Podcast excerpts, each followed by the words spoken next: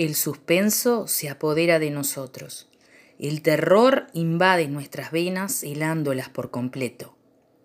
Les presentamos algunas historias atrapantes, terroríficas, espeluznantes, que los dejarán atónitos del miedo. La iglesia del cura maldito. Había una iglesia en el medio de un bosque que estaba abandonada. Tenía tres pisos y era tan antigua que estaba media derrumbada. Era una iglesia toda negra y por dentro las luces parecían rojo sangre. Estas prenden y apagan.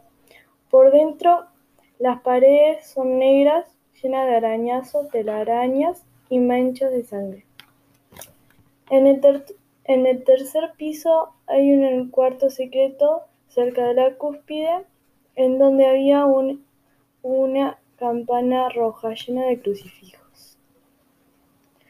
Un día, una familia conformada por tres integrantes, madre, padre y hijo, estaban acampando. El hijo salió a explorar y se encontró con la iglesia de la, de la cual había leído por internet. La ignoró y volvió con sus padres. Al llegar, no encontró a sus padres, pero a su vez encontró un crucifijo.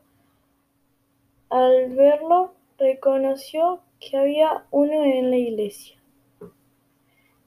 Empezó a gritar llamando a sus padres mientras corría hacia la iglesia. Al llegar vio por una de las ventanas del tercer piso a sus padres arrodillados frente a un cura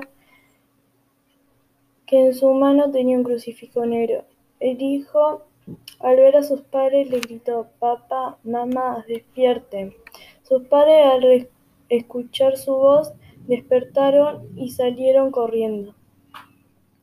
Pero al llegar a la puerta se percataron de que estaba trancada y al recordar la historia de la iglesia del cura maldito que decía que si algún día te cruzas con la, iglesia o ves al cura, ponte a rezar o a prometer que jamás vas a volver a, pasar por frente de esa iglesia.